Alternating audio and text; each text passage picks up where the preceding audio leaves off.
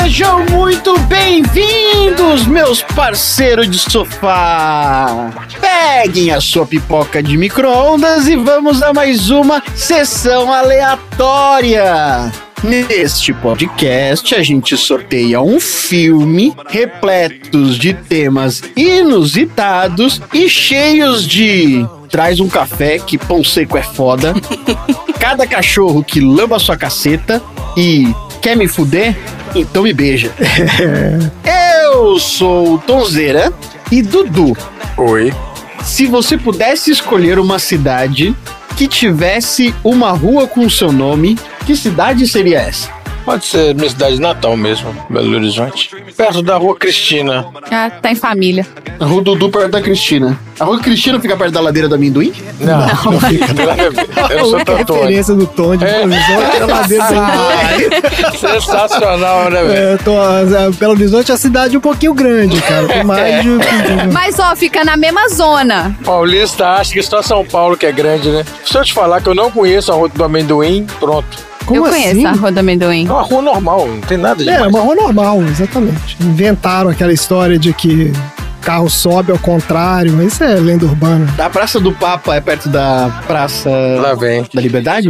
Não. Também não. Isso é tudo que eu sei de BH, gente. Tá, Tá ótimo. bom. Beleza, Excelente. São três pontos. Maravilhoso. Ô, André, Diga. qual seria a principal característica de uma pessoa com o apelido de queixada? É um queixo grande. Ok. Tá bom. Marina, Diga. aqui é mundo hipotético, hein? Universo paralelo. Lá vem. Tá bom. Quem que você vai me casar agora? Exatamente. Você é casada com uma pessoa famosa, Tá bom. mas você vai se divorciar dessa pessoa pra casar com o maior rival dela. Com quem que você tá casada e você vai separar pra casar com quem? Cara, essa é foda. Deus do céu. Nossa senhora. Pera. Pode ser da ficção também. Não, eu acho que eu casaria com o Homem de Ferro e trocaria ele pelo Star-Lord. Eles não são rivais, mas eles não se beijam, não. É, fica de briguinha. É verdade. Eu achei que você ia falar que você ia casar com o Capitão América, porque eles, né? Não, mas depois eles ficam amiguinhos. Não, já consegui o visto. É Já tô verdade. aqui, não precisa. Não né? precisa mais. Tom, vamos jogar um stop agora. Me fala um animal com P. Pato. Agora me fala um país com P. Paquistão. Agora me fala um carro com P. Palio. Muito Olha bem! aí! Na lata. Eu demorei pro carro. É, mas com edição vai parecer que você pensou rápido. Então é isso. Vamos dar tiro na pipoca no meio da encruzilhada. Okay. Don't you come back. I do not understand you. Don't you come back. Oh, baby, please. Don't you come back no more.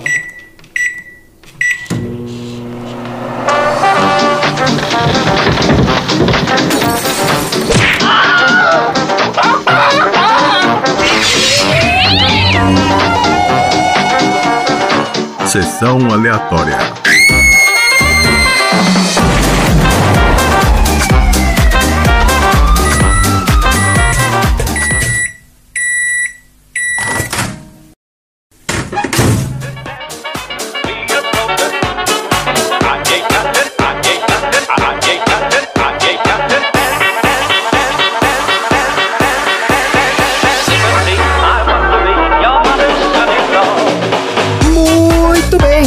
Começando mais um episódio do Sessão Aleatória, o podcast mais à prova de balas da baixa podosfera. Esse é o podcast preferido dos policiais fascistoides que acham que estão combatendo a criminalidade distribuindo tiro e porrada na favela, mas um dia acabam percebendo que o buraco é mais embaixo. Porque aqui no Sessão Aleatória a gente manda real e ajuda a desprogramar essa galera. Ó, recentemente a gente teve aqui uma conversa sobre distopias, no nosso episódio 32 sobre Exterminador do Futuro, e os 12 sinais de alertas pra gente ver se o discurso punitivista tá contribuindo para levar nossa sociedade para esse caminho. É alerta de spoiler?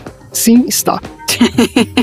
Tivemos também uma conversa bem interessante sobre teorias da conspiração no episódio 30 de 2012 e como elas acabam virando ferramentas essenciais para manipulação social e manutenção do status quo. E falamos um pouco também sobre a maconha no nosso episódio 8 de Batman Begins e de onde veio essa história da criminalização dessa ervinha tão benéfica. Então, se você quer se livrar dessas amarras ideológicas que contribuem porra nenhuma para o progresso da sociedade, escuta aí os episódios antigos do Sessão Aleatória e escute também o Plantão Criticast, que é o podcast novo aí que tá rolando na Baixa Podosfera, que trata de temas relevantes da nossa política atual. Quem que tá no Plantão Criticast, hein, ô Marino? O Tom. E o outro Tom também. Ah, Eu também sei quem é que tá. quem mais tá lá, Tom? A Marina também tá. Olha aí, eita, tá tudo em família mesmo. E também tá o outro Tom, que é o Sal. E tá a Carol, que já teve aqui no Sessão Aleatória. A Carol Pet Lady esteve aqui com a gente no nosso episódio lá dos 101 Dálmatas. Um dos episódios mais divertidos que a gente já fez. Sal tá na lista já, já escolheu o filme, a gente já sorteou. Ele só tá de férias agora, então a gente tem que esperar o bonito voltar de férias. Beijo, Sal. Agora, alguém que mora no Panamá tem direito de tirar férias, gente? Então, eu ia falar isso, porque ele tá num lugar que é eternamente férias, né? Por quê? No Panamá é férias eternas? Eu não sabia disso, não. É, férias é, é tipo morar no Havaí. Pra onde você olha tem oceano. Tá no Caribe já, né? Que é o lugar que a gente vai pra tirar férias. Quer dizer, a gente vai, né?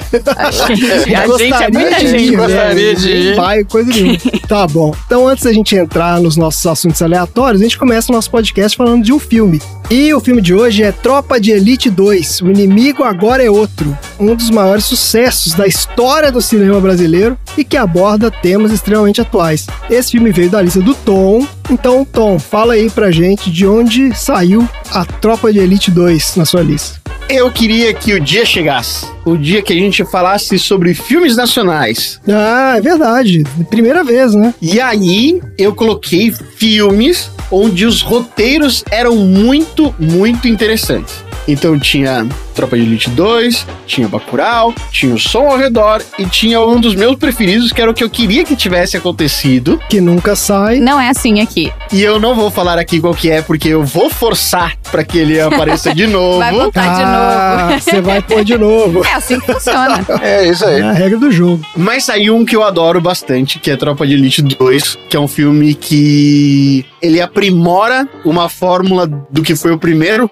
que foi um filme bastante marcante, mas que em termos de complexidade de história, ele é meio bobinho. O primeiro, você tá falando. É o primeiro, é. É. Já o segundo não. O segundo é muito menos ação, é muito menos panfletário e muito mais voltado para um diagnóstico correto dos reais problemas da criminalidade no Brasil. É, mas aí o povo assistiu, não entendeu nada e fez merda. É, mas eu não, não sinto que o 2 tenha tido o mesmo efeito que um bando de idiota do BOP fazendo treinamento motivacional em empresa. É, teve isso mesmo. Eu que gostaria de dizer que eu já trabalhei em vários. Não, e eu fui numa, num treinamento motivacional do cara do BOP na empresa onde eu trabalho, meus amigos. Então, isso lá. Nossa, que merda. Inclusive, numa rede de colégios muito famosa de Belo Horizonte, botou esse cara pra falar com os professores do ensino fundamental. Ó, se teve uma pessoa que se deu bem com esses filmes, foi aquele cara lá, viu? A escola fica perto da rua Cristina? Não! Ó, vamos lá. não. É vamos uma lá, rede vamos- muito grande de BH, É. inclusive, que tem até faculdade, Trem. que vai do prezinho até faculdade. É um colégio que tem um teorema. Pronto, falei. Ah, Dudu estudou lá, eu estudei lá também. olha aí, olha aí. Dudu estudou lá desde pequeno, eu estudei já mais velho. Não, não, não. Eu estudei até a quarta série só. Quarta série é ensino fundamental. Então você foi atingido por esses professores. Foi. Levou tapa na Não, cara. gente, pelo amor de Deus. Ah, Teve que comer comida no 80, chão. Tá maluco? É, anos 80, não tem. Calma, não tinha nada disso. Né? Mas uma das só. frases que mais me marcou nos treinamentos que esse cara deu treinamento ou deu palestra motivacional, whatever, abre aspas. Uma vez perguntaram pra mim se tem mulheres no BOP. Eu respondi, claro que tem. Olha a dona Cleide do café. Nossa, Nossa, velho, esse não, é o para. nível do negócio, né? Para Esse é o nível, para É o nível do negócio. Por isso que esse filme ai, me deu um. Não, então, aí que eu quero ver. Eu quero ver se a gente consegue escapar do Bad Vibes Cast hoje. Porque esse filme já é meio Bad Vibes. Nossa, mas é o tempo todo. Não, o meu assunto aleatório é outro nível. Hoje em dia, esse filme é muito mais Bad Vibes, porque, tipo assim, né? Muito mais, pois é. Aqueles caras que estão É. ali, governador, que, hoje é o presidente, cara. É esse é o negócio. Vocês viram o Datena? O Datena tava lá. É tão bom esse personagem, cara. É tão bom. É, quando lançou eu vi no cinema eu gostei. Mas agora tá. Eu achei uma merda, velho. Assisti, obrigado, essa bosta. Não, calma, gente. Calma, a gente vai falar do filme, vai dar opinião, vai fazer tudo. Vamos com calma aí. E eu gostaria de falar que a minha banda já tocou a música do Tropa de Elite. Eu vou botar um vídeo no grupo do Telegram. Ah, Olha, você botou o vídeo da sua um- banda da tocando? minha banda tocando Eita. A música tema do Tropa de Elite. Olha aí, esse negócio do Telegram tá ficando muito exclusivo mesmo. Vocês vão ver o Sal, que não é o Tom, no vídeo. E o Marcelo, que já teve aqui. Vamos lá então, ó, vamos falar do filme. Tropa de Elite 2, O Inimigo Agora é Outro, é um filme de 2010 dirigido por José Padilha, com roteiro do José Padilha e Braulio Mantovani.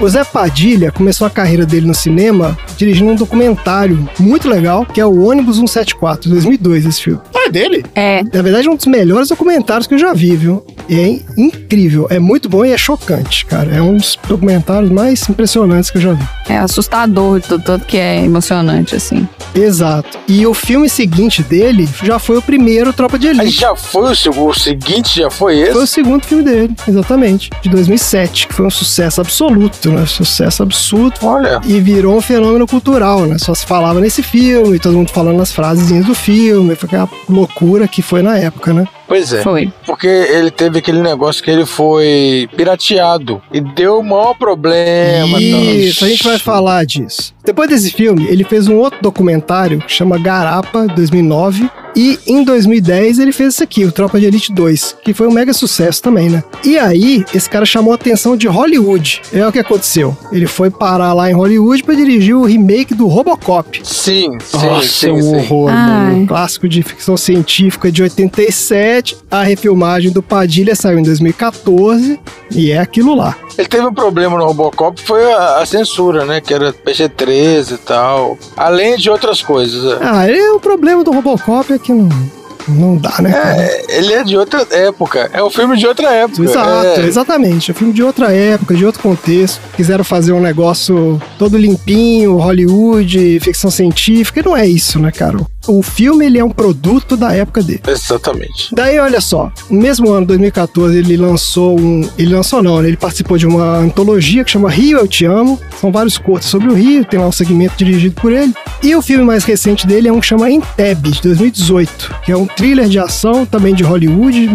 Nunca ouvi falar nisso, acho que não teve nenhum impacto. O que teve grande impacto na carreira do Padilha foram as três séries que ele fez para Netflix. Foi o Narcos, 2015, depois o Mecanismo, 2018, e Narcos México, em 2018 também. O mecanismo é O mecanismo horrível. eu vi. Nossa, o mecanismo é uma propaganda bolsonarista horrorosa. Bolsonarista não, lava-jatista. Isso, foi isso que elegeu esse Sérgio Moro aí, fez esse cara virar o herói do Brasil. Foi, Foi, foi. foi. Exatamente isso. Misturada com Telecurso 2000. Nossa, mano, uma papagaiada horrorosa. Telecurso 2000.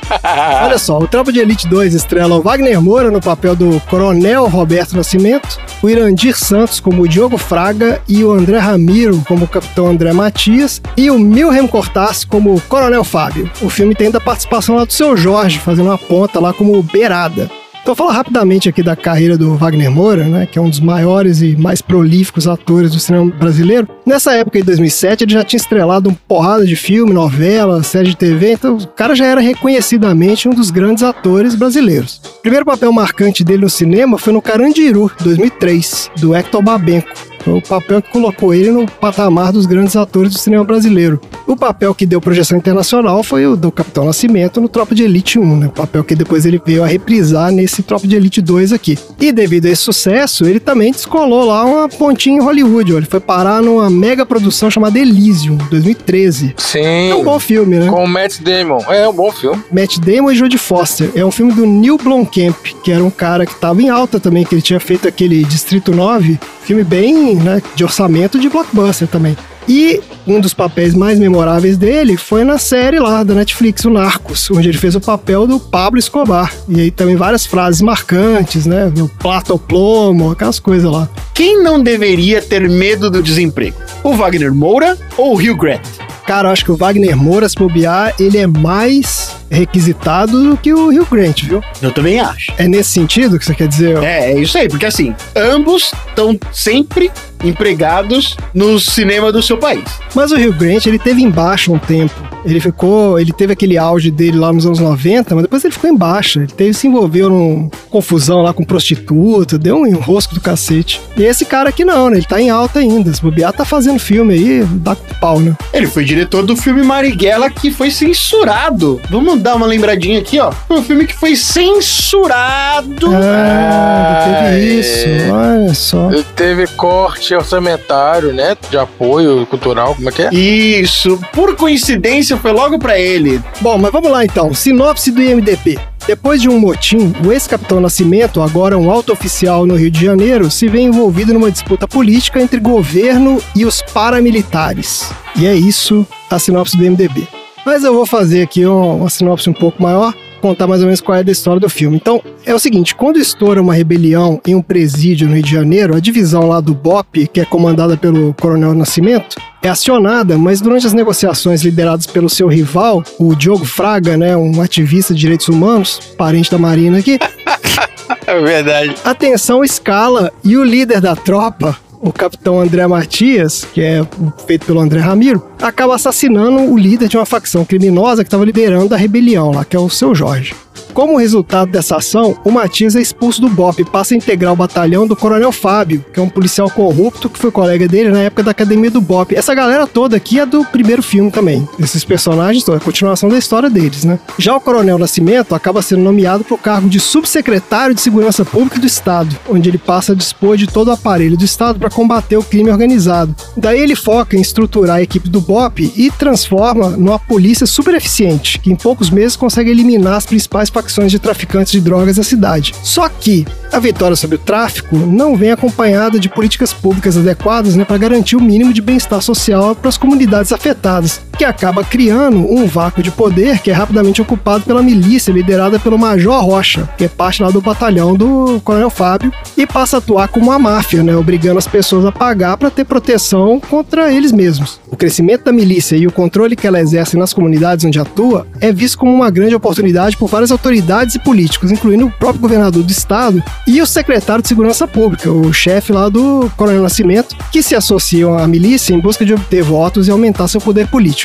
Toda essa situação passa despercebida pelo Coronel Nascimento até que o André Matias é envolvido pelo Major Rocha e o Coronel Fábio numa trama para expandir o território da milícia com a promessa de poder voltar pro BOP. Só que isso aí tem consequências desastrosas. E o Coronel Nascimento então se lança numa perigosa investigação e começa a desvendar quais são os reais interesses por trás do crime organizado no Rio de Janeiro, finalmente percebendo que essa não será uma guerra que ele poderá vencer só com o poder das armas. E é isso o filme. É isso o filme. É o filme do Bolsonaro arrependido. Então, eu acho que é o filme do José Padilha arrependido, sabia? Porque a então, impressão é. que eu tenho é que o cara fez esse filme do tipo, aquilo que você falou, o primeiro Tropa de Elite. Deu merda, né? Porque ele veio com essa história de que não, ele queria mostrar o lado do policial e que o cara ele era meio que um anti-herói, né? Ele chegou a comparar, o Zé Padilha é foda, ele comparou o Capitão Nascimento ao Michael Corleone. Ele falou que não, não é pra você simpatizar com o cara, né? Tipo assim, ele é um bandido, ele é um assassino.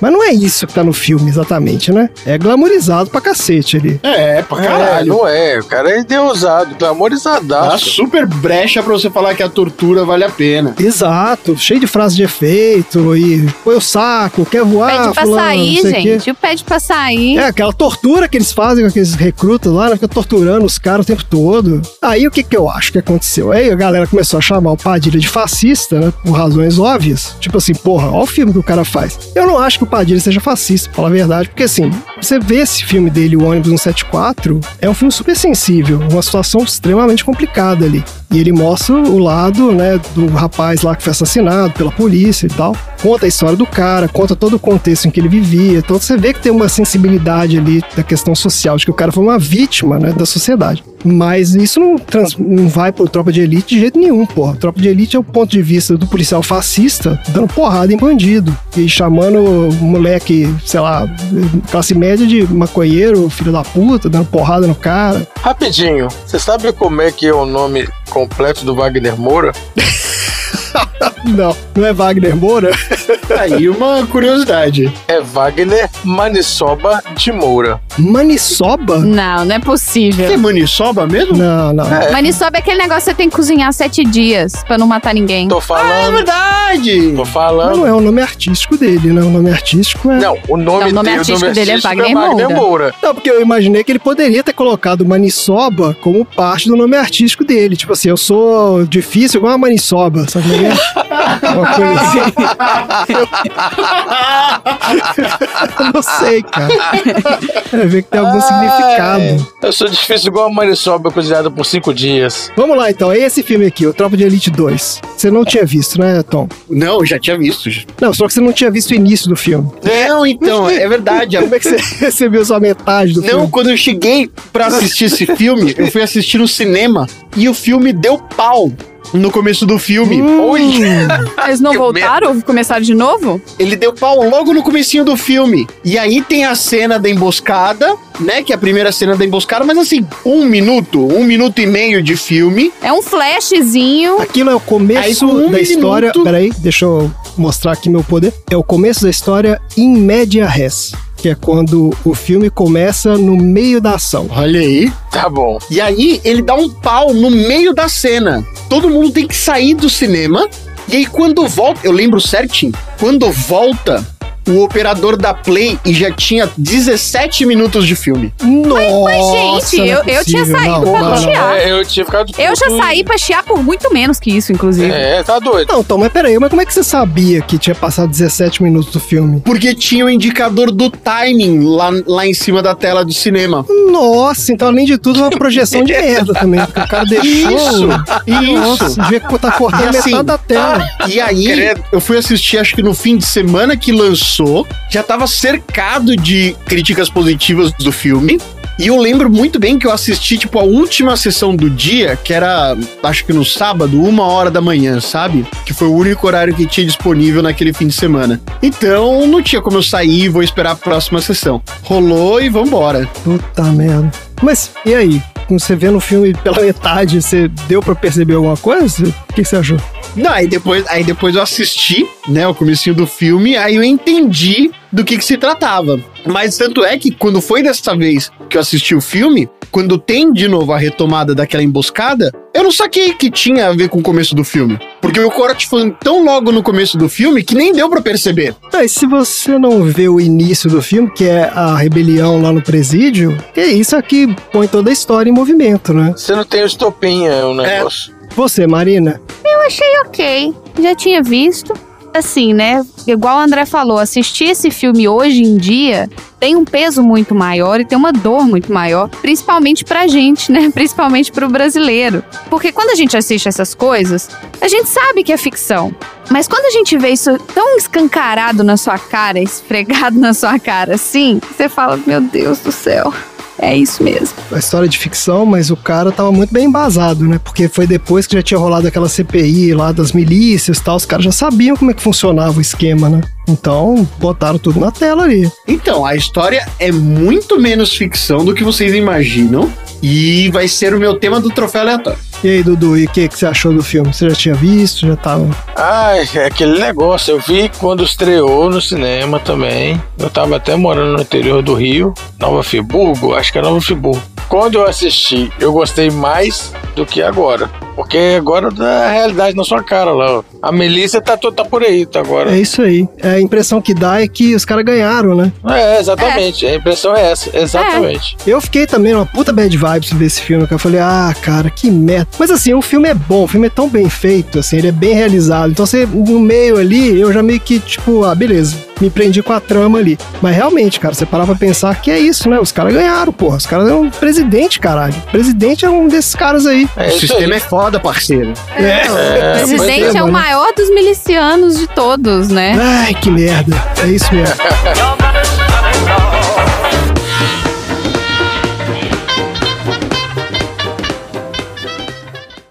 O meu nome é Roberto Nascimento. Eu sou tenente-coronel da Polícia Militar do Estado do Rio de Janeiro. E eu dediquei 21 anos da minha vida à polícia. De modo que não é fácil o que eu vou dizer aqui agora, mas a verdade é que a PM do Rio tem que acabar.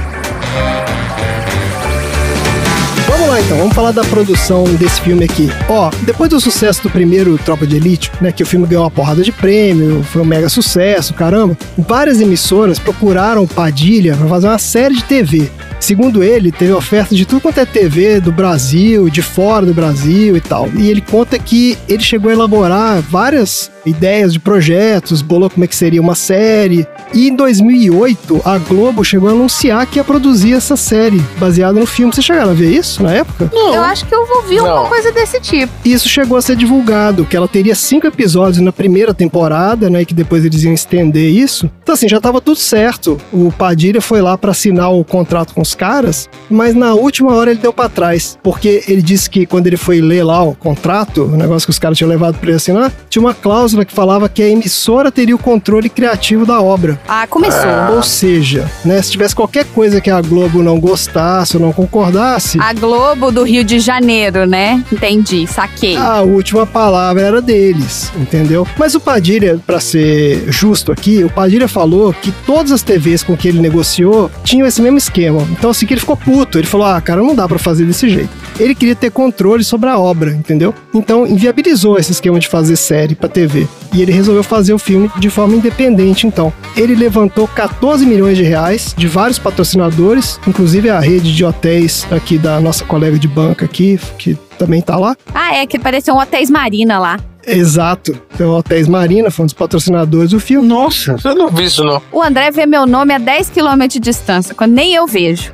Ó, o Padilha levantou 14 milhões então pra fazer esse filme. Agora, um aspecto interessante da produção é que os caras estavam super preocupados com o lance da pirataria. Não sei se vocês lembram disso, mas o Tropa de Elite 1 vazou e começou a rolar DVD pirata do filme meses antes do lançamento oficial. Meses? Meses. Quando o filme saiu, todo mundo já tinha visto. Essa que é a real. Mas é, eu não sabia disso não. Foi terrível. É? Vendi tudo quanto é camelô, botaram até no YouTube o filme na época. Tinha tá todo lá. Gente, que babado. Era tipo o filme pirata mais Acho que eu recebi vendido. por e-mail. Recebeu por e-mail o filme. E ele criou um contorno, né, por, todo, por causa de toda a história do filme, de ser um filme proibido mesmo, de que ele era um filme pirata porque ele era um filme difícil de lidar. Ah, isso foi o que saiu na época, Tinha exatamente. essa, essa lenda urbana caras- também, que o filme era. Ó, que a polícia, não sei o quê, falando da Rolou isso mesmo, mas na real o que aconteceu foi que os caras levaram lá pra empresa pra fazer a legendagem do filme em inglês, né, que eles iam distribuir, e os caras da empresa lá começaram a copiar o filme, simplesmente isso, e distribuíram. Não, que filme bom, vou levar pra casa uma É, cópia pra eu e ver. distribuíram, aí entregaram pro amigo, deram pro outro cara, não sei o que, e aí essa porra começou a espalhar pra todo lado, entendeu? Aí vocês sabem como é, né? Gente, é igual segredo. Segredo entre duas pessoas só permanece segredo se uma das duas está morta. Que isso, menino? Mas assim, ao mesmo tempo que isso ajudou na divulgação do filme, porque também assim, só se falava nesse filme por causa disso, o fato é que os caras perderam muita grana. A estimativa deles é de que o filme teve 2 milhões e meio de espectadores no cinema e mais de 11 milhões no Piratex. Então, assim, os caras tomaram um prejuízo violento. Então, na hora de fazer o 2, eles montaram uma mega operação anti-pirataria. Ah, isso foi no 1. Isso foi no 1. Isso foi, É, no o um, um, isso foi o Tropa de um Elite que- 1. É, não, esse foi o primeiro. Desculpa, eu tô perdida. Aí, na hora de fazer esse dois, eles fizeram esse esquema, né, segurança, que eles contrataram uma equipe de segurança para acompanhar todo o processo de produção. Imagina, tinha um caveirão pra carregar os- as películas do filme. Tinha para transportar os rolos de filme, exatamente. Eles decidiram não terceirizar nenhuma etapa da produção. A própria produtora da galera que fez, eles fizeram tipo uma espécie de um bunker, entendeu? Eles alugaram um apartamento que tinha acesso controlado onde eles fizeram a ilha de edição. Não tinha acesso à internet no lugar, só tinha quatro pessoas autorizadas a entrar no apartamento. Ah, então foi igual o irmão do Jorel, que tem tipo 28 personagens e quatro dubladores. Os Isso. dubladores fazem 37 vozes, entendi. Não, isso que tinha um alarme lá, que se a pessoa botasse a senha errada, disparava o alarme, a SWAT entrava e matava todo mundo. Pra não ter risco, os caras ainda deixaram pra juntar o som poucos dias antes de começar a distribuição. Tipo, eles tinham uma cópia do filme editado e montado, né? Sem som, zero, e o som num arquivo separado. Eles só juntaram isso depois. Então fizeram um mega esquema mesmo. Mas no final de contas valeu a pena, ó, porque o filme bateu recorde de bilheteria do cinema nacional. Ah, que legal. Ele chegou a mais de 11 milhões de espectadores e bateu o recorde que era do Dona Flor e seus dois maridos. Olha só, depois ele acabou perdendo o posto e hoje ele é a quarta maior bilheteria do cinema nacional. Vocês querem saber quais são as maiores bilheterias do cinema nacional? Nossa, Não, tudo não, do não. Leandro Hassum. Quero ou da- saber. O primeiro é de Macedo, né não? Não, acho que o Paulo Gustavo também, não? Aquele Minha Mãe é uma Peça? Calma que o primeiro é de Macedo. Então, vamos ver a lista. Ó, o quinto filme, então, mais visto no, no Brasil foi Dona Flor e seus dois maridos, que é esse filme de 76. Aqui eles não falam a grana, né? Eles não falam quanto faturou, eles falam quantos ingressos vendidos. Foram 10 milhões 735 mil. Certo. Aí em quarto veio o Tropa de Elite 2, né? 11 milhões 146 mil espectadores. Em terceiro, olha que joia do cinema nacional, Os 10 Mandamentos, Ah, pois é. que é a adaptação da novela da Record. É com o final alternativo. Ah, é final alternativo? Não, e o mais engraçado é que é o seguinte, ele fala aqui que vendeu 11 milhões e 300 mil ingressos, mas diz que a sala de cinema é tudo vazia. Ah, é porque o Edir Macedo comprava tudo. Exatamente. O cara É. comprou todos os ingressos do filme. Do lance da, da lavagem de dinheiro por meio do filme, porque era um esquema de lavagem de dinheiro. Ainda era esquema de lavagem de dinheiro? Ah, esse Eu não achei que era só não. pra inflar o número do filme. É. né? Não, é, é Não. porque foi uma boa saída, uma boa alternativa. Porque, obviamente, a Igreja Universal lida com dinheiro em espécie. Mas por que, que eles querem lavar dinheiro? Eles não têm isenção fiscal de tudo quanto é coisa? Eles, não, eles têm isenção fiscal de absolutamente tudo. Não paga nem IPTU, que era a única coisa que os caras deveriam pagar, os caras não pagam. No entanto, a Igreja Universal, assim como a sua emissora de TV, tem outros investimentos, Ah, outros investimentos, tá certo. Cujo lucro pode ser deduzido por meio de investimentos em cultura. E na manobra deles lá, tinha até gente distribuindo ingresso de graça na igreja pra você pegar um ônibus fretado pra poder ir no cinema pra assistir o filme. Nossa senhora, cara, eu vou te falar, viu? Ó, mas o segundo, esse foi o terceiro lugar. O segundo lugar é o Minha Mãe é uma Peça 3, em 2019. Paulo do Gustavo Paulo aí. Gustavo, exatamente. Esse é bom. Esse eu vi no cinema. 11 milhões e 400 mil espectadores. Eu assisti só o um dessa série do Minha Mãe é uma Peça, eu assisti só o um e eu achei maravilhoso. É muito Ele é legal, um cara muito engraçado. engraçado. Ele é um cara super talentoso, né, cara? É É, a perda desse cara foi, nossa. inestimável mesmo. Bad Vibes Cast, André. Bad Vibes Cast Calma, é meu. calma. O primeiro, aqui vai ser o Bad Vibes Cast, porque o primeiro filme, Então, troféu, troféu! Sim. o filme mais visto da história do cinema nacional é Thank you. Nada a Perder contra Tudo e por Todos, de 2018. É, o Edir Macedo. Filme da história do senhor Edir Macedo. Ah, vai Absurdo, velho. Mentira. 18 milhões e 184 milhões. É, não é à toa que o Brasil tá isso aí, gente. Comprou, não, ele comprou os ingressos também, foi o mesmo esquema. Já aproveitou o esquema do outro filme lá e falou: ah, vamos fazer de novo. O filme com esse nome aí, ninguém vai não. Ninguém vai, né? É contra tudo, contra todos, não sei o que lá. Não, não é nada não. Tá bom então, gente, é isso. Bad vibes. Bora então pro troféu aleatório.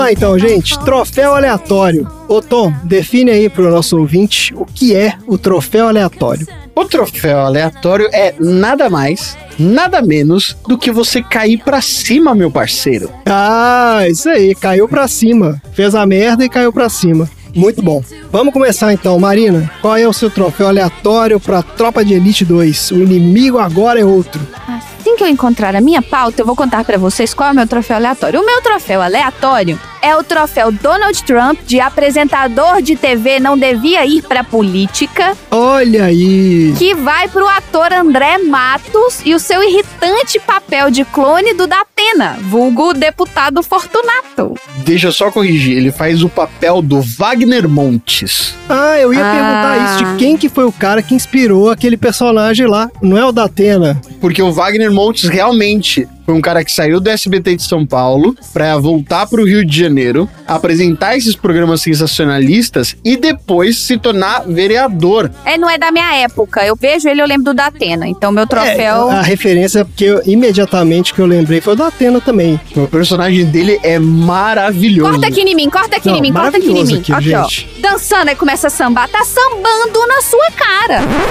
Aqui, fecha em mim, fecha em mim, imperador. Governador.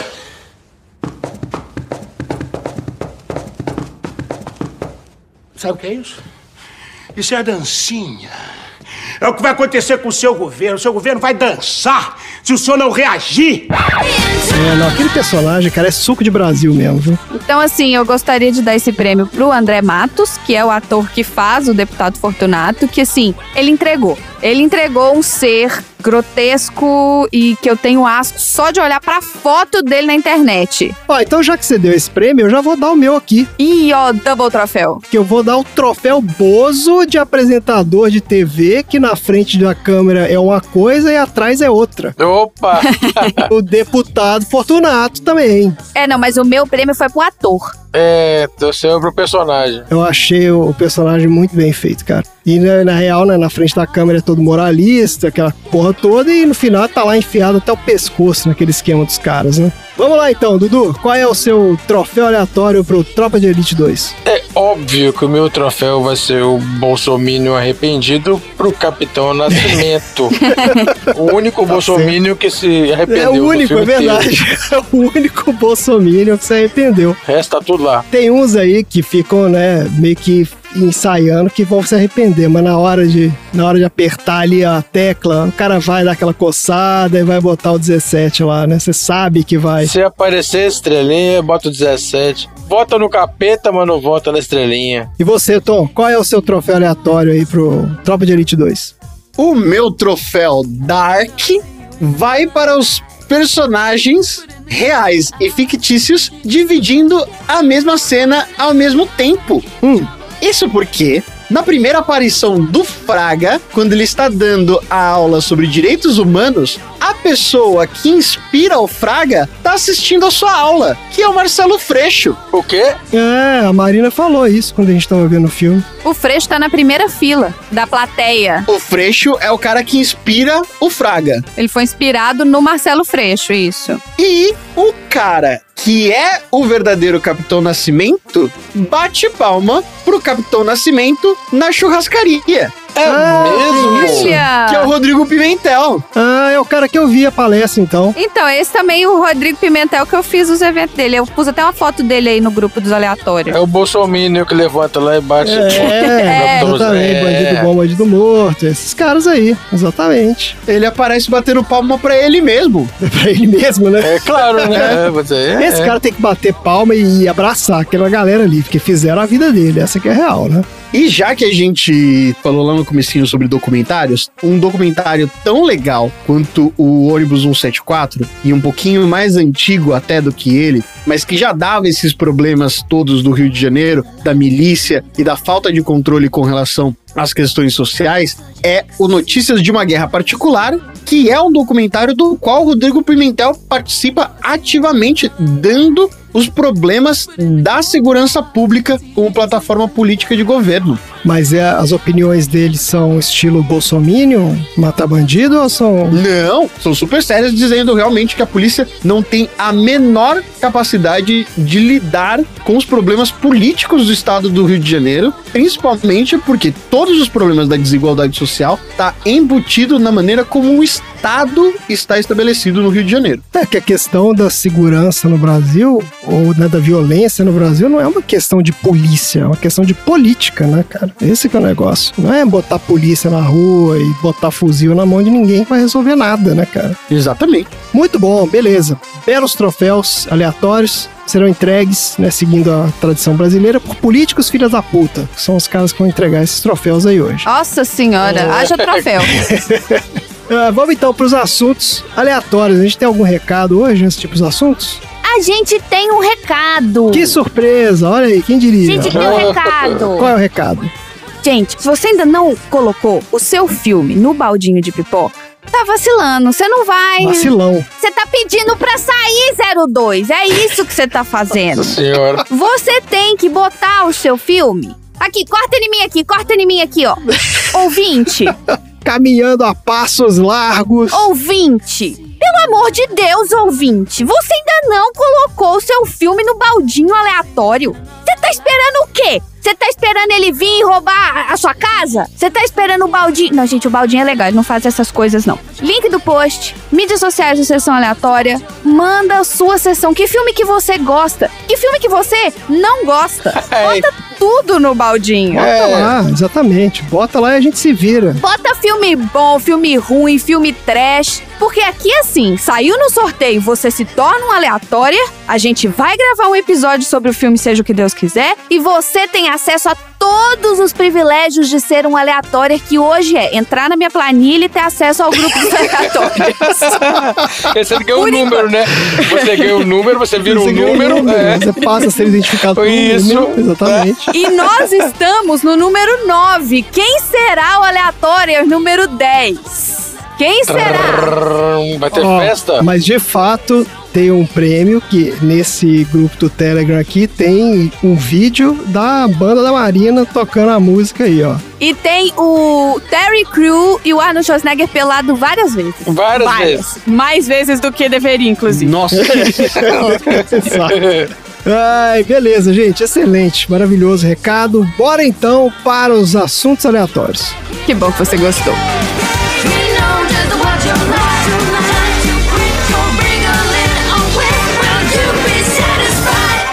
Meu nome é Roberto Nascimento. Eu sou tenente coronel da Polícia Militar do Estado do Rio de Janeiro. Eu dediquei 21 anos da minha vida à polícia. De modo que não é fácil o que eu vou dizer aqui agora, mas a verdade é que a PM do Rio tem que acabar.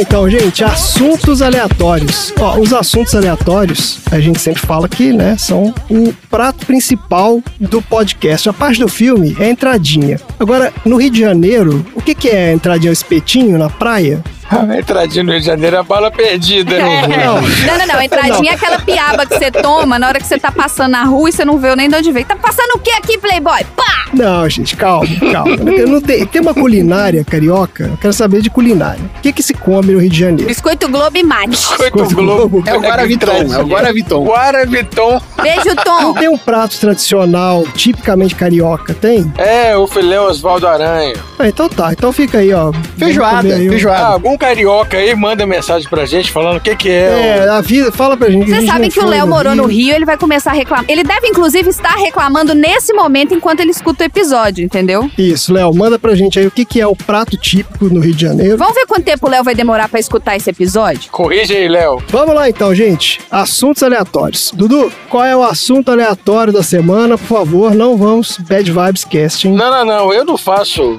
bad vibes. Eu não sou o cara good vibes. Você é o cara Good Vibes. Então vamos lá. Qual é o Good Vibes Cast de hoje?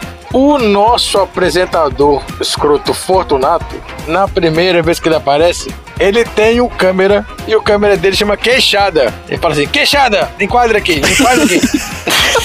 Fala do Queixada. Fechado.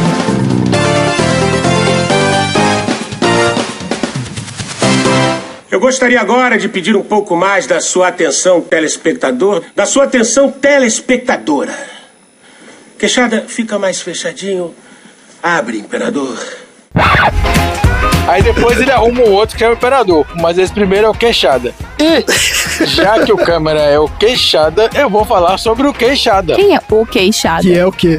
Um bichinho. É um animal. Ah, não acredito. Tem um animal que chama queixada. Voltei. É. Isso. Não, agora voltei pra minha pauta de mundo animal. Vetcast, vai. Isso. Animalcast. Vet... Vet... Bestcast, boa.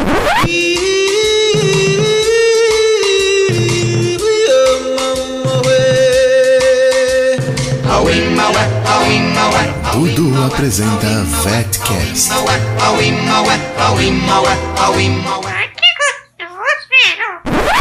Ainda não é o hipopótamo, mas vamos, né, de queixada agora. Não, não, não, não, não, deixa quieto. né? Ô, Tom, você sabia que o hipopótamo... Não, não, não, gente. Essa piada aí nem tem graça mais. Tem sim, Tem eu aposto sim, que tem não. mentiram. Sim, Claro que não. tem sim. O queixada, com o nome científico de Tayasu pecari, é também que é chamado de queixada ruiva, queixo ruivo, canela ruiva, sabucu, tacuité, taiaçu, tajaçu, tanhaçu, tanhocati, taguicati. Meu Deus, Ah, gente. gente. É tipo mandioca. Cada tribo indígena colocou um nome diferente no bicho, é isso? Mas o que que é? Tô pegando o ar, peraí. É a capivara. Quer apostar que é a capivara? Tiririca, Pior que tá, não fica. deixa eu falar. Pecari, porcão, cari branco e cancho do norte. Esses animais podem ser encontrados em grupos de 50 a 300 indivíduos. Capivara. Não é capivara, é um porco do mato. É o porco do mar. É. Ah, olha aí. Quem tá no grupo do Telegram já sabe o que, que é. Olha, tem um neném. Cuidado que tem duas espécies de porco do mato no Brasil, hein? Cuidado aí, qual, qual que você vai colocar. Como é que diferencia? Mas calma, depois eu vou falar de Como é que diferencia? É ótimo. Fez questão de falar que tem dois, eu quero saber Não, qual que é é qual. porque. eu- vou até ver a foto que vocês botaram A aqui. que questão não é, não chegue perto, não faça carinho. Não, esse mesmo, esse é o queixada mesmo. Tá bom. Botou, bom, botou certo. Olha só, é um mamífero artiodáctilo. Que isso? O artiodáctilo é uma ordem de mamíferos ungulados com um número par de dedos nas patas. Ah, Eles são, por exemplo, o porco do mato, o viado, o boi, a cabra. Diferente, por exemplo, dos perissodáctilos, que eles têm um número ímpar de dedos nas patas. Por exemplo, o cavalo ou a anta. Que é capivara. A capivara não é perissodáctilo, A capivara tem três dedinhos. Mas ela não é ungulada. Então explica aí, Dudu, o que é ungulado? Eu tô muito confusa. O ungulado é aquele animal que tem o casco e ele anda sobre as unhas. Ah, Ai, que ungulado sobre as unhas. É, Olha o aí. cavalo, o boi, o cabrito. Ele tem um sapatinho, gente. Isso. Vamos lá. Da família dos Taiaçuídeos, do gênero Taiaçu. Esse gênero Taiaçu também incluía o caititu ou cateto, que é um outro porco menorzinho que é o pecari tajacu. É, porque o maior é a hipotenusa, né? Isso. Oi? Não. Ah, não. Nossa. Cara. Eu sabia que ele ia cair. Eu sabia que ele ia cair. Na hora que falou, eu já vi ele com É, tudo ué, caindo. ele é de Então, assim, ó, biomédicas. calma, classe, não confundam então. O queixada é o Taiaçu Pecari e o cateto é o Pecari Tajacu. Tá, nossa. Cuidado. Muito cuidado né, de confundir esses dois aí. Cuidado para não confundir as espécies, não confundir as duas espécies. Vamos lá, o queixada possui uma ampla distribuição geográfica, ocorrendo desde Vera Cruz e Oaxaca, no México, até a província de Entre Rios, na Argentina. A gente já falou de Oaxaca aqui quando eu falei lá dos maias. Olha o Oaxaca voltando aí, É ó. isso aí. É, o Oaxaca. Oaxaca. Tudo é? conectado, gente. Não, peraí, mas o Tom falou a pronúncia correta aí. Como é que é a pronúncia, Tom? Oaxaca. Quando for a vez do Tom, ele fala do jeito que ele quiser. Não é a vez do Tom. Gente, tem uma queixada bebezinho aqui tomando um leitinho. Tá muito engraçado. Eles têm um topete, um moicano. Eles ocorrem também na costa do Equador, em Esmeraldas e Pitincha. Inicialmente, o queixado ocorria no Brasil inteiro, mas por ser uma espécie que exige amplos territórios e é muito sensível à caça, provavelmente já está extinta em alguns locais, como no Pernambuco, Alagoas, Paraíba e Rio Grande do Norte. O pessoal tem mania de caçar porco, né? Exatamente. E são muito visados mesmo para caça. A queixada vive até os 13 anos de idade e pode dar à luz a dois filhotes de cada vez.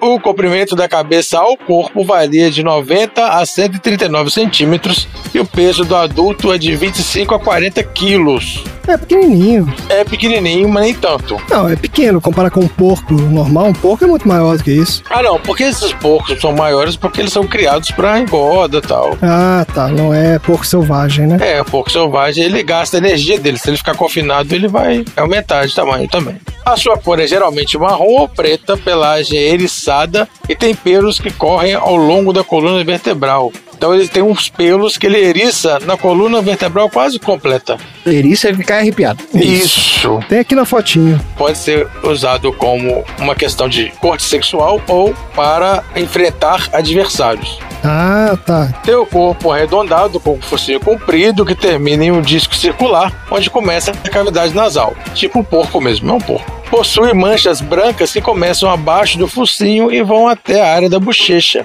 logo abaixo dos olhos. Eles possuem hábitos diurnos e terrestres, alimentam-se de frutos, sementes, raízes, larvas de insetos, minhocas e até peixes. Seus principais predadores nas áreas não impactadas pelos humanos são a onça pintada e a onça parda. Só que, apesar de viver em grandes bandos sociais, esses animais são bastante prejudicados pela caça. E aí, o aumento da densidade humana também diminui a área de vida desses animais, além da introdução de espécies exóticas, como o javali. O javali, quando foi introduzido no Brasil, e esses animais às vezes fugiam das criações, eles competiam pelos recursos dos queixadas. E aí ocorre um problema sério de proliferação de javalis que diminui a população de queixadas na região. Ah, tá. Porque o queixada não consegue competir com o javali. Isso. Além disso, construção de grandes obras, incêndios, criação de gado, monocultura, fragmentação e destruição de meio ambiente, Ricardo Salles, tudo isso diminui a população do queixada. No nosso país, esses animais agora se encontram em perigo em grande parte do território. No estado da Amazônia é o estado onde está menos preocupante que eles têm maiores populações de queixada lá. Mas de acordo com a IUCN, que é a União Internacional para a Conservação da Natureza e dos Recursos Naturais, a queixada está classificada como animal espécie vulnerável. Então, diante de tantos problemas, é fundamental que as áreas de conservação sejam criadas com a finalidade de proteger essa espécie, assim como recuperar áreas degradadas e corredores ecológicos. Além disso, projetos sociais sustentáveis devem ser criados e campanhas educativas devem ser implantadas. Certíssimo. Atualmente, queixadas são criadas em cativeiro com objetivos econômicos, uma vez que possuem uma carne muito apreciada e um couro com alto valor de venda, criadores conseguem, com baixo índice de mortalidade, criar esses animais para a venda de carne. Comprar carne de queixada? Sim, assim sendo, a criação desses animais pode ser uma fonte de renda, além de ajudar na conservação né, da espécie. É muito comum você ter essas carnes exóticas em restaurantes mais chiques, é. Que vende carne de caça, né? As carnes exóticas que são criadas, regulamentadas, né, e regularizadas pelo órgão fiscalizador, pelo CIF, elas podem ser vendidas comercialmente. Certo. Não comprem carne de caça ilegal, pelo amor de Deus. Excelente. Maravilhosa a história da queixada. Eu ia te perguntar, o... você falou do javali aí, e eu fiquei lembrando do javali lá do Asterix. O javali é bem maior que o queixada, né? Não é que ele é maior, ele tem os dentes mais proeminentes, ele tem uma diferença, mas deve ter, como teve a separação da África e da América, né? Deve ter alguma origem ali em comum. Mas ele deve ser um bicho mais agressivo, né? Mais agressivo, eles são. Tá ótimo, gente. Então, ó, vamos aí. Proteger as queixadas Exatamente. e comer carnes de caça somente se forem. Eu podia fazer carne de queixada daquele negócio lá de laboratório que você mandou recentemente, que os caras estão fazendo. a- Calma, né? Eles estão fazendo a da vaca ainda, né? Do boi. Vamos esperar estabilizar, né? Fazer o do Vamos boi. fazer, gente. Bora fazer essas carnes artificial tudo logo aí pra gente parar de matar os bichos. Você usa apenas algumas células ali e tá de boa. Isso, tá ótimo.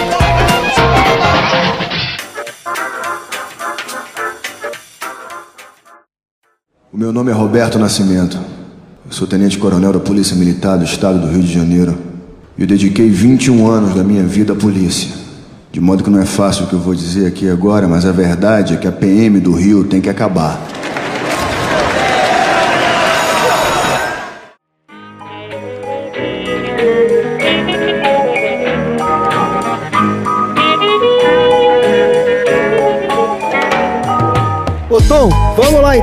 Qual é o seu assunto aleatório da semana? É impossível você não ver os primeiros minutos e não pensar em exatamente como foi que aconteceu o assassinato de Marielle Franco. Puta que pariu. Mas eu não vim aqui jogar o clima lá no chão. Olha aí, plot twist. Tomara. Eu vim para contar sobre o legado de Marielle Franco. Ah, Ah, legal. Olha, boa. Marielle Francisco da Silva, ou simplesmente Marielle Franco, nasceu em 27 de julho de 1979 no Rio de Janeiro. Pelas suas próprias palavras, Marielle é socióloga formada pela PUC do Rio e mestra em administração pública pela Universidade Federal Fluminense. Trabalhou em organizações da sociedade civil como a Brasil Foundation e o Centro de Ações Solidárias da Maré, o CEASME, também coordenou a Comissão de Defesa dos Direitos Humanos e Cidadania da Assembleia Legislativa do Rio de Janeiro, a Alerj, ao lado de Marcelo Freixo, de quem ela era assistente no começo da sua carreira política. Olha, não sabia disso. Mulher, negra, mãe, favelada, Marielle Franco foi a quinta vereadora mais votada no Rio de Janeiro nas eleições de 2016, com mais de 46 mil votos. Iniciou suas militâncias em direitos humanos após ingressar o pré-vestibular comunitário e perder uma amiga, vítima de bala perdida, no tiroteio entre policiais e traficantes no Complexo da Maré. Ao se tornar mãe aos 19 anos de uma menina, Marielle também começou a se constituir como lutadora pelos direitos das mulheres e debater essa temática na periferia. As questões do feminismo, da luta contra o racismo, bem como a defesa dos direitos humanos nas favelas do país, modulam o perfil de seu mandato e seus projetos em busca de um modelo de sociedade mais justo para todos e todas. É importante que a gente faça esse retrospecto, porque todas as vezes que a gente vai entender o Brasil, a gente sempre precisa observar o Rio de Janeiro primeiro. É importante dizer então que somente a cidade do Rio de Janeiro teve o tráfico de escravos cerca de cinco vezes maior do que todo o tráfico de escravos dos Estados Unidos. Caraca, bicho. E é importante levantar algumas outras estatísticas no Brasil. Como o Brasil Report resume, no Brasil, um jovem negro é morto a cada 21 minutos. Uma mulher a cada duas horas. Uma pessoa LGBTQIA, diariamente. E um defensor dos direitos humanos a cada cinco dias. E Marielle Franco era tudo isso. A Caroline Yumi, do site Politize, afirma que a vereadora criticava fortemente a brutalidade estatal, social e, sobretudo, policial contra as pessoas faveladas, negras e LGBTQIA. Frente a essa pauta, a Marielle vocacionou na Câmara dos Vereadores um discurso fortemente contrário à intervenção federal no Rio de Janeiro que aconteceu durante o período das Olimpíadas e a qual se encerrou em 2018, matando mais de mil vidas em apenas 10 meses. Três anos depois da morte de Marielle, o legado dela está nas ruas, nos espaços de decisão política do país. O principal deles é a Assembleia Legislativa do Rio de Janeiro, a ALERJ, em que as três assessoras da vereadora na época, tanto a Dani Monteiro, a Mônica Francisco e a Renata Souza, agora ocupam os cargos de deputadas estaduais e seguem levantando as pautas das mulheres negras, da comunidade periférica e LGBTQIA, ao Legislativo Carioca, segundo o site Brasil de Fato. Isso porque Marielle Franco encampava a ideia de que uma pessoa puxa a outra, com o intuito de perpetuar o poder da mulher negra no espaço político.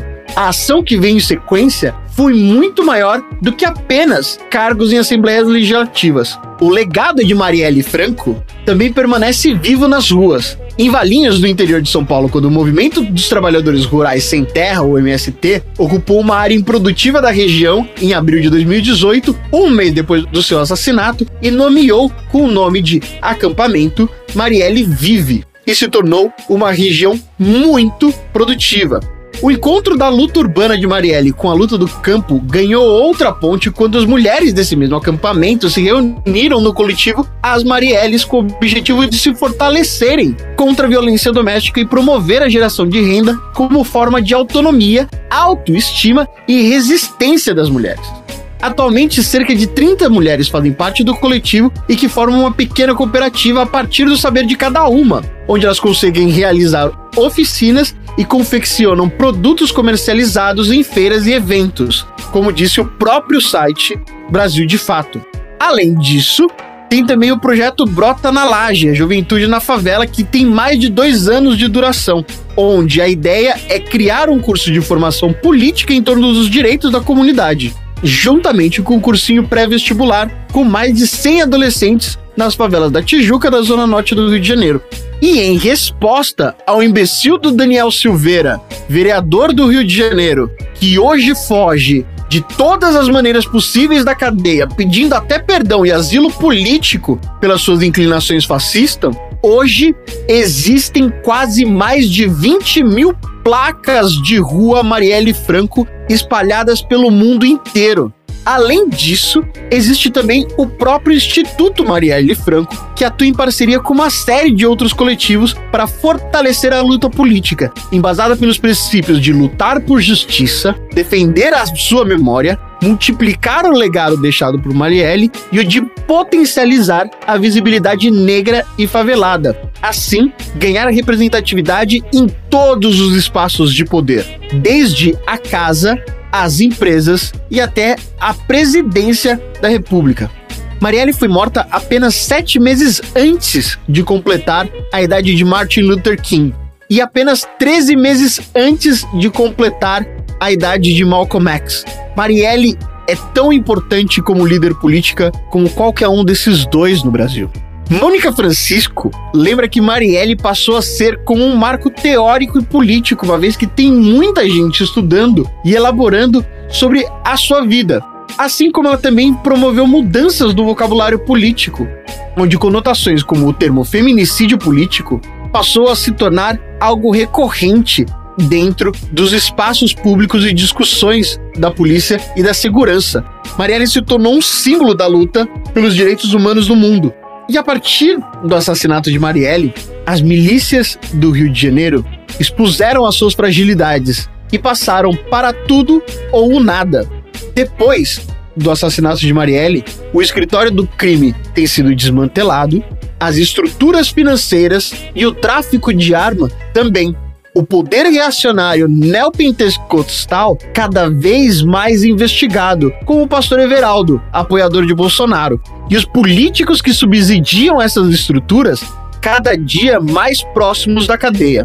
A cada dia também mais próximos da cadeia está a família Bolsonaro e também muito próximo de uma humilhação pública e histórica sem precedentes. Ninguém vai ter tanto auge e tanta decadência numa histórica política do Brasil tão forte como esses filhos da puta. Marielle vive. É isso aí. É isso aí. Incrível, né? Um legado incrível. Agora, é um absurdo, né? Que até hoje os caras não tenham colocado ninguém em cana por esse crime que todo mundo sabe quem foi, quem fez, como foi, né, cara? É inacreditável. Porque esses caras ainda estão lá. Tem muito dinheiro envolvido, né, gente? É suborno, é. Mas é o que o Tom falou. Essa galera, quando cair, cara, vai ser. Mas será que cai, gente? Porque olha, eu... Vai, vai cair. Não, cai, cai. De um jeito ou de outro, cai. cara, o Collor ainda é eleito, gente. O cara que deu um tiro na Maria da Penha, que a lei existe porque ele tentou matar e eletrocutar a mulher, agora tá esse bando de bolsominion passando a mão na cabeça do cara e ele tá sendo entrevistado. Quem que é esse cara, gente? O ex-marido da Maria da Penha, que deu o nome à lei Maria da Penha, que ele tentou assassiná-la enquanto ela dormia, por isso ela é paraplégica, ele tentou eletrocutá-la enquanto ela tomava banho. Ela ficou 15 dias em prisão domiciliar e agora tá todos esses deputados bolsominion recebendo o cara e falando que ele sofreu uma grande injustiça de direitos humanos porque ele nunca foi ouvido, sendo que o caso da Maria da Penha já foi julgado criminalmente, já, já passou por todas as instâncias. Há muitos anos atrás, inclusive. Eu acho que esses caras, eles estão numa situação que assim, eles estão desesperados, entendeu? Porque eles per- já perderam totalmente o controle da narrativa e de tudo mais, né? Acho que agora eles estão realmente partindo pra umas de, sabe, radicalizar o máximo possível pra tentar ainda, sei lá, se reeleger aí de um jeito ou de outro. Mas essa galera é o esgoto do- da, da humanidade, né, cara? A ponto desses caras pedirem por direitos humanos, irem contra uma investigação policial, defenderem bandidos presos e contra decisões da justiça. Então, assim, esses caras atuam como qualquer bosta. E como qualquer bosta, tem que ir pro esgoto. É isso mesmo, gente. E tem que acabar a PM. Essa que é a história do, do negócio também. É, desmilitarizar, né? É, exato. Acabar com esse negócio de militar no governo, essa porra toda. Beleza, gente. Excelente, então. Bora pro próximo assunto aleatório. O meu nome é Roberto Nascimento. Eu sou tenente-coronel da Polícia Militar do Estado do Rio de Janeiro. E eu dediquei 21 anos da minha vida à polícia. De modo que não é fácil o que eu vou dizer aqui agora, mas a verdade é que a PM do Rio tem que acabar.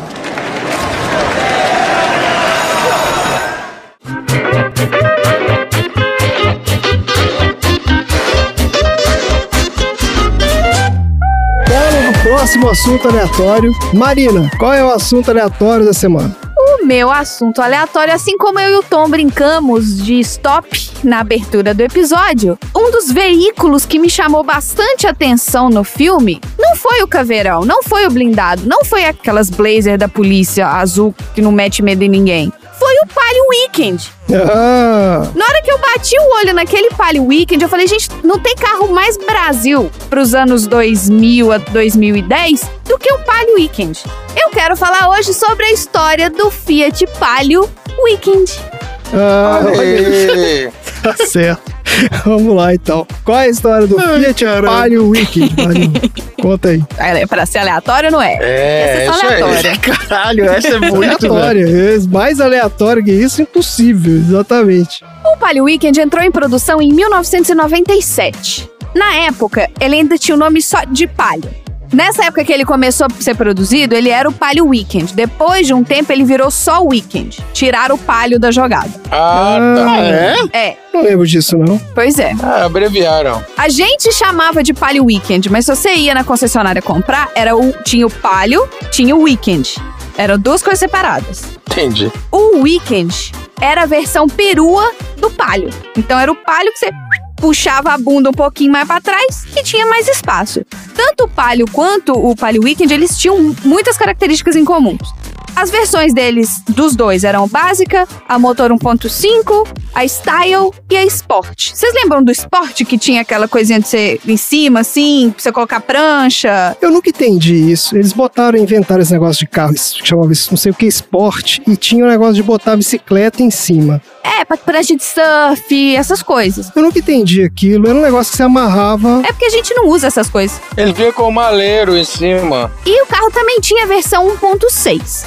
Agora, o Palio Weekend, ele tinha um espaço interno bom, principalmente no porta-malas, que o porta-malas era de 460 litros. Assim, eu não sei porque que porta-malas são medidos em litros, gente, porque, né, a gente não enche d'água nele. É a quantidade de cerveja que cabe lá.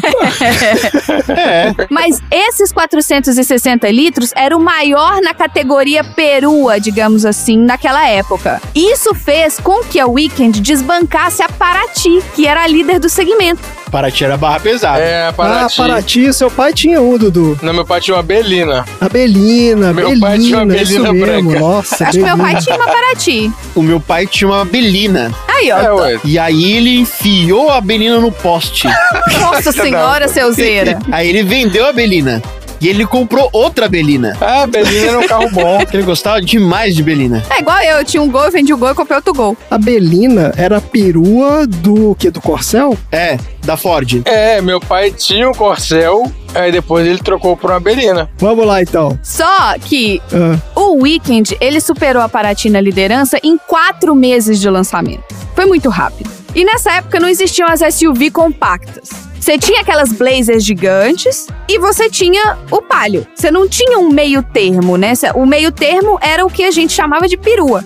Mas é que não era SUV nessa. Isso você tá chamando de SUV, na época era picape. A gente chamava de picape, né? Não, picape também era outra Picape é coisa. outra coisa. Picape era o que tinha carroceria. Meu pai tinha uma picape que era pampa. Era S10, Silverado. É. SUV virou com aquele EcoSport. Isso, que veio depois. Esses carros maiores, mas que não eram carros gigantes, entendeu? Isso. Ah, tá bom, tá bom. Em 99, a Fiat inovou e inaugurou o segmento dos modelos com apelo aventureiro ao lançar o Palio Wicked Adventure. Esse era foda. Esse era foda. Eu achava esse carro muito bonito. Eu não tinha dinheiro pra comprar um, mas eu achava ele muito foda. Porque ele tinha aquele quebra-mato na frente, sabe aquele negócio na frente, um, um bigode, aquele cavanhaque na frente? É. Tinha um cavanhaque com os dois farolzinhos na frente, assim, que eu achava o máximo e tinha um pneu atrás. Isso. Igual o EcoSport. Achava muito bonito. É, o carro conceito, né? Só que no mato mesmo ele não aguentava, não. O tranco. Não. Por quê? Porque eles lançaram esse carro na versão 1.0. Não faz o menor sentido você lançar um carro aventureiro 1.0. Ah, faz um carro aventureiro. Com carro 1.0. Carro aventureiro, se não for 4x4, não é carro.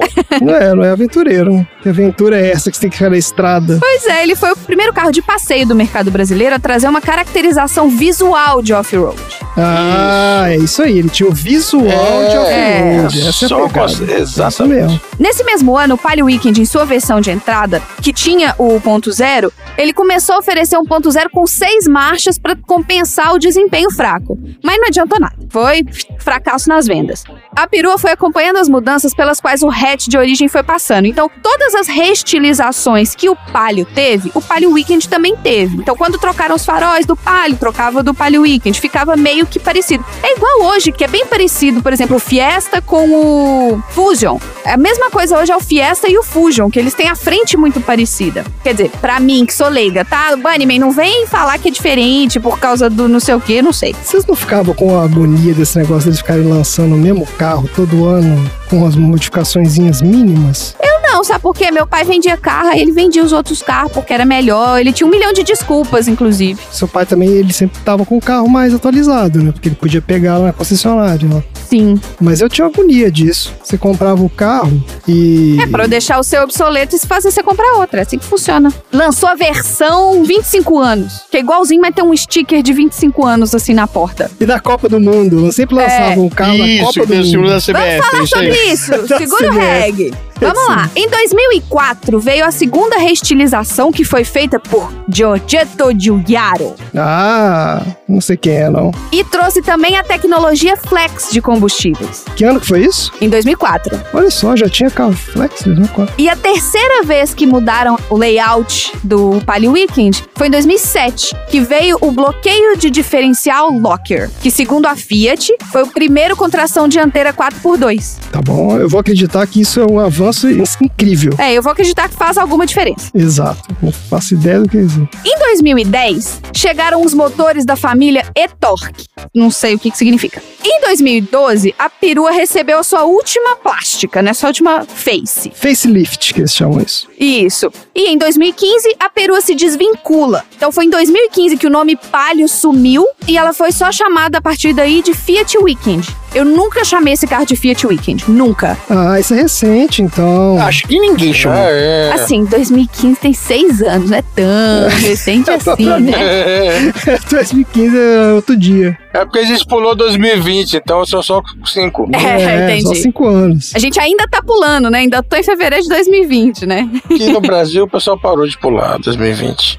As mudanças feitas ao longo de 23 anos de história do modelo ajudaram a disfarçar o peso da idade. A Fiat Weekend saiu de linha sendo, na essência, o mesmo carro desde 97, sempre derivado do Palio, que já não conseguia mais seduzir os consumidores ávidos por novidades. Nos últimos anos, os maiores clientes eram frotistas e forças de segurança pública. O que, que é frotista? Locadora, que compra, que troca a frota, que compra uma frota inteira Ah, tá. Comprar a frota. ou empresa que tem atendimento a domicílio, essas empresas de TV a cabo, por exemplo, que compra vários. Certo. O tiro de misericórdia no modelo foi exigência da instalação dos ganchos Isofix e o cinto de segurança central de três pontos no banco traseiro. Esses equipamentos devem estar presentes em todos os automóveis novos no Brasil a partir do dia 1 de fevereiro de 2019. Então, isso foi muito difícil para eles fazerem Não é possível, gente. Não podia botar um cinto de segurança no carro? Foi pior que foi isso mesmo. É porque não é só botar o cinto, é você tem que botar o cinto e, você- e o banco ele tem que aguentar aquele cinto. E isso, tem que aguentar todas as leis de segurança. Entendi. Foi isso que matou o Gol e foi isso que matou o Uno também. Depois de quase 23 anos, a Fiat Weekend deixou de ser fabricada em Betim, Minas Gerais. Não, o Tom não é perto da ladeira do amendoim, não é perto da. Não.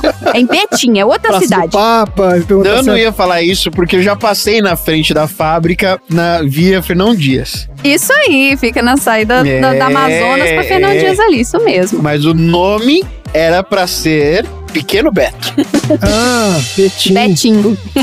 As últimas unidades saíram das linhas de montagem na segunda-feira, dia 27 de janeiro de 2020. E embora ainda existam algumas unidades em estoque na concessionárias, a última peru ainda comercializada no mercado brasileiro marca a extinção deste segmento. Ou seja, não existe mais esse segmento das peruas, agora tudo são as SUV compactas.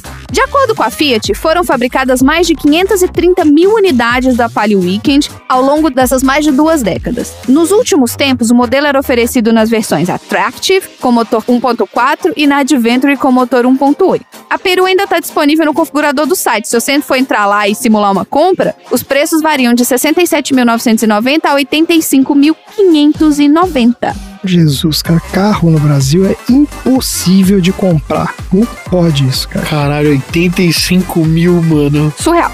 Eu quero contar a história de um Palio Weekend famoso. Ah, conta. Essa propriedade de Valentina Caran, uma famosa empresária no ramo imobiliário em São Paulo e no interior, ela arrematou um Palio Weekend em um leilão de uma maneira bastante inusitada. Esse carro foi doado pela Fiat à Fundação Cafu em 2002. Era um carro todo verde e amarelo, simbolizando o pentacampeonato do Brasil, e ele era todo autografado pelos jogadores da seleção. Olha, Abrindo aspas para Valentina. Foi em 2014 eu tava no Villa Country, em um evento que estavam leiloando gado, e recebi uma ligação durante o evento perguntando se eu não queria participar de um leilão de carro. Eu acabei entrando no leilão por telefone mesmo e comprei o carro. Durante um programa de TV, inclusive, ele saiu por algo em torno de uns 70 mil. Ela atendeu o telefone, você não quer comprar um carro? Eu quero. gente mas do que isso? Afinal, E começou a leiloar, a entrar no leilão pelo telefone. Que loucura! Enquanto estava no leilão de gado. Ela tava participando de um leilão de gado e ligaram pra ela perguntando se ela queria participar do leilão de carro. E ela falou: beleza, já estamos aí na vibe do leilão. Será que ela deu o lance pro gado e acharam que era pro carro, Pro e carro. aí ela teve que levar? Nossa senhora. Nunca saberemos. Dias depois de arrematar, ela foi na TV, no programa do Gilberto Barros, receber o carro.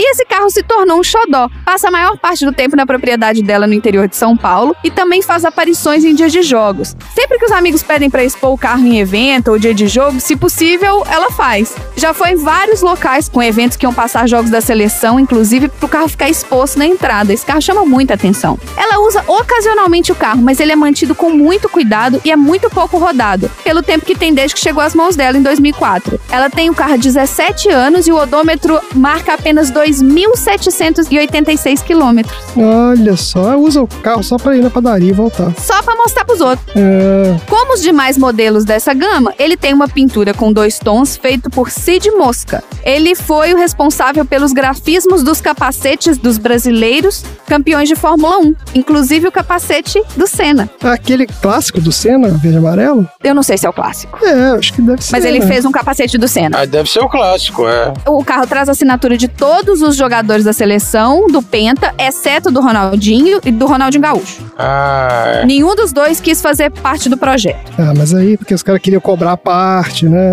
Ninguém quis pagar. E no mais, ele tem rodas de liga leve em formato de estrela com cinco pontos, representando os cinco títulos de futebol do Brasil. Olha. Beleza. É, é bonito até a pintura, viu? Temos um Palio Weekend famoso, qual que é o nome da mulher que você disse? Valentina Caram, Então, essa mulher tem uma imobiliária. famosa empresária no ramo imobiliário em São Paulo interior. Check. Aí, cara. Tem alguma relação com ela, Tom? Porque você sempre tem relação com esse povo. Seu tio era casado com a prima dessa mulher. Foi vizinha sua? Não, é porque eu já vi placa dela de, de imóvel à venda por tudo quanto é canto. Ela adesivou o carro, botou o nome dela no carro. Tá aqui. 100% solidariedade. Beleza, vamos então falar dos aprendizados da semana. Eu aprendi que esse porquinho que o Dudu mostrou, ele tem um moicano que vai da cabeça até o rabo e é muito fofo. É isso mesmo. É um moicano quando ele tá excited. O alerta. Eu aprendi que teve weekend Isso pra mim é bizarro. é só o weekend. né? Carro já é só o Weekend. É, só Weekend. weekend. É igual aqueles caras que o nome é o sobrenome deles, né? Saraiva. Tipo, esse aqui é o Saraiva. Eu aprendi que tem mais de 20 mil placas da Marielle Franco espalhadas pelo mundo. É isso aí. E tá pouco ainda. Espalhar mais. Tá muito Tá pouco. pouco, tá pouco. É isso aí, muitos aprendizados. Então é isso. Chega por hoje. Fala tchau, gente. Tchau. Achei que eu ia falar sozinho.